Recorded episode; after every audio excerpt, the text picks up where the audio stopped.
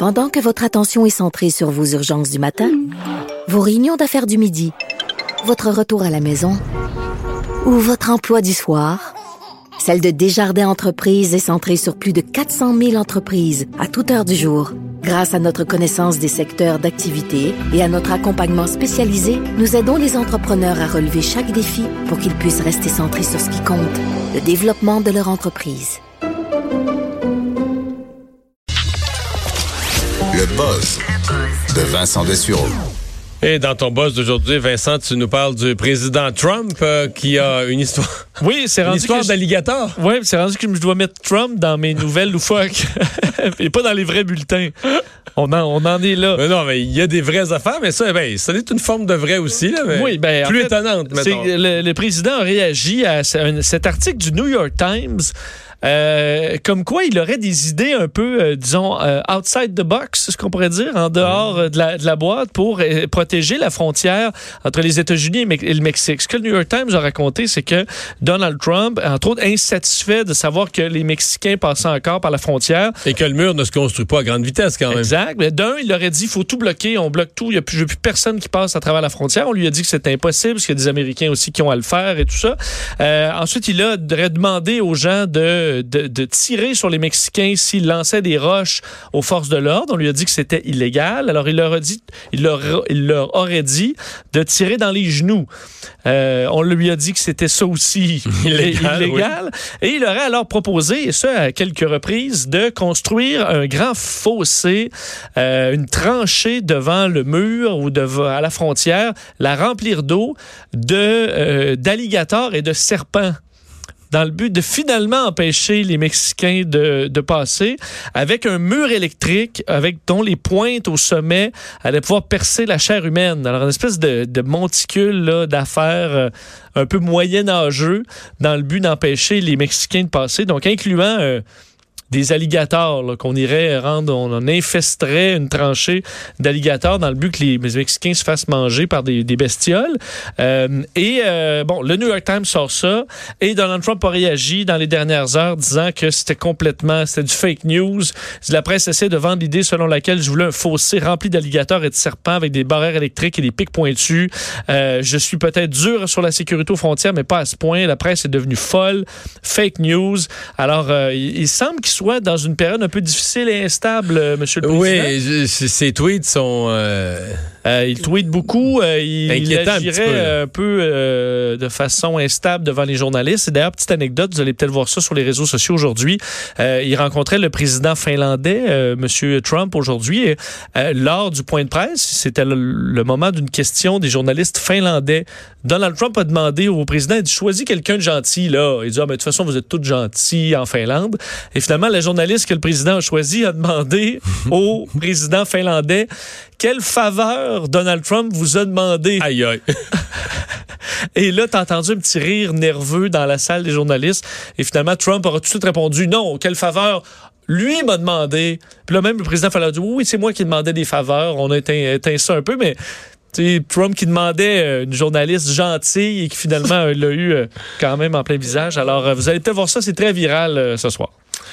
Les effets d'une guerre nucléaire euh, potentielle entre l'Inde et le Pakistan. Oui, je sais pas si t'as- euh, une histoire que j'ai trouvée intéressante. Euh, la revue Science Advance aux États-Unis a fait une analyse de, mettons, le- la guerre nucléaire la plus possible présentement, ce serait entre l'Inde et le Et Pakistan. c'est pas fou. C'est deux pays qui ont la bombe nucléaire, puis ils ont une zone de conflit importante dans le, dans le nord. Exact, dans le nord avec de le, l'Inde. avec en le. Cachemire, euh, donc des tensions, euh, deux pays nucléaires. Alors c'est- c'est c'est plus probable ça que États-Unis-Russie, par exemple, même avec les- des, des tensions euh, qu'on connaît. c'est ça, eux, qui évaluent comme étant la plus probable sur Terre à ce moment-ci dans les conditions géopolitiques existantes. Là. Ouais, ils ont fait un scénario catastrophe de comment ça, ça- ça tournerait une guerre nucléaire avec l'Inde et le Pakistan. Et tenez-vous bien parce que euh, ça part, euh, ça part pas très bien. On dit, eux se donnent comme scénario 2025, euh, Parlement indien donc se fait attaquer.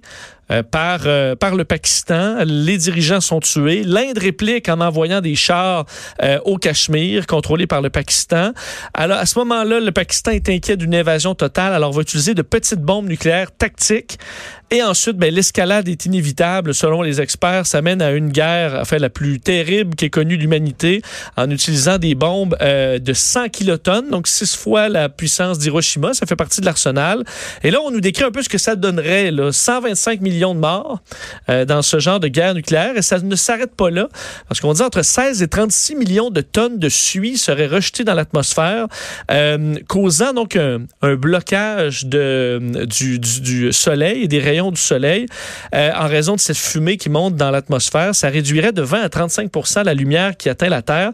Alors, il y aurait une baisse de température. Alors, ça plutôt qu'un va pas là non plutôt qu'un réchauffement de la planète là on baisserait de 2 à 5 degrés des précipitations aussi qui réduiraient de 15 à 30% mais les conséquences seraient pas, euh, ce serait pas, ça nous sauverait pas, euh, Mario, euh, des réchauffements climatiques. Au contraire, ça causerait des pénuries alimentaires pendant des années, voire Mais en même temps, la, la, conséquence, prenons quoi, combien de morts? 125, 125 millions, 125 millions de morts. La Deuxième Guerre mondiale, même de loin. Oui, oui, c'est comme, c'est... Mais il y a un côté où tu dis c'est suffisant pour mettre une pression sur les chefs de ces gouvernements-là pour dire on peut pas aller là.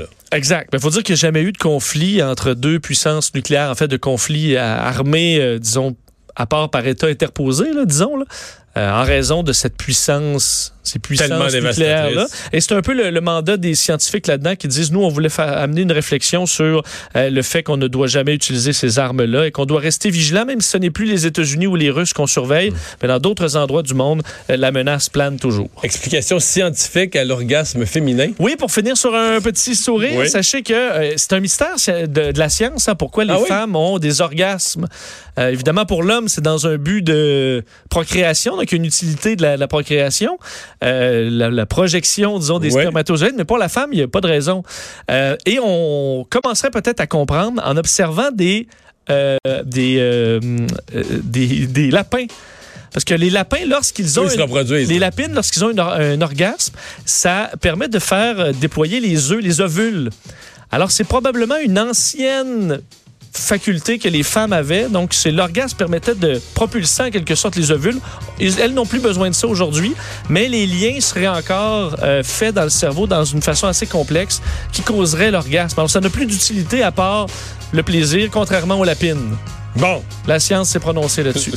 Il faut écouter la science. Euh, oui, il faut écouter le face-à-face euh, oui, ce, soir. D'ailleurs, tu seras là à partir de 6 h pour le, le, le pré, euh, le pré-match. C'est seulement LCN, par exemple. Alors que 20 h à TVA, donc les quatre principaux chefs qui vont se, se rencontrer. Assurément qu'on va pouvoir analyser ça demain et tu vas l'analyser tout au long de la soirée. Oui, et on va s'en reparler effectivement demain. je vous dis bonne soirée, bon face-à-face. On se retrouve demain 15 h.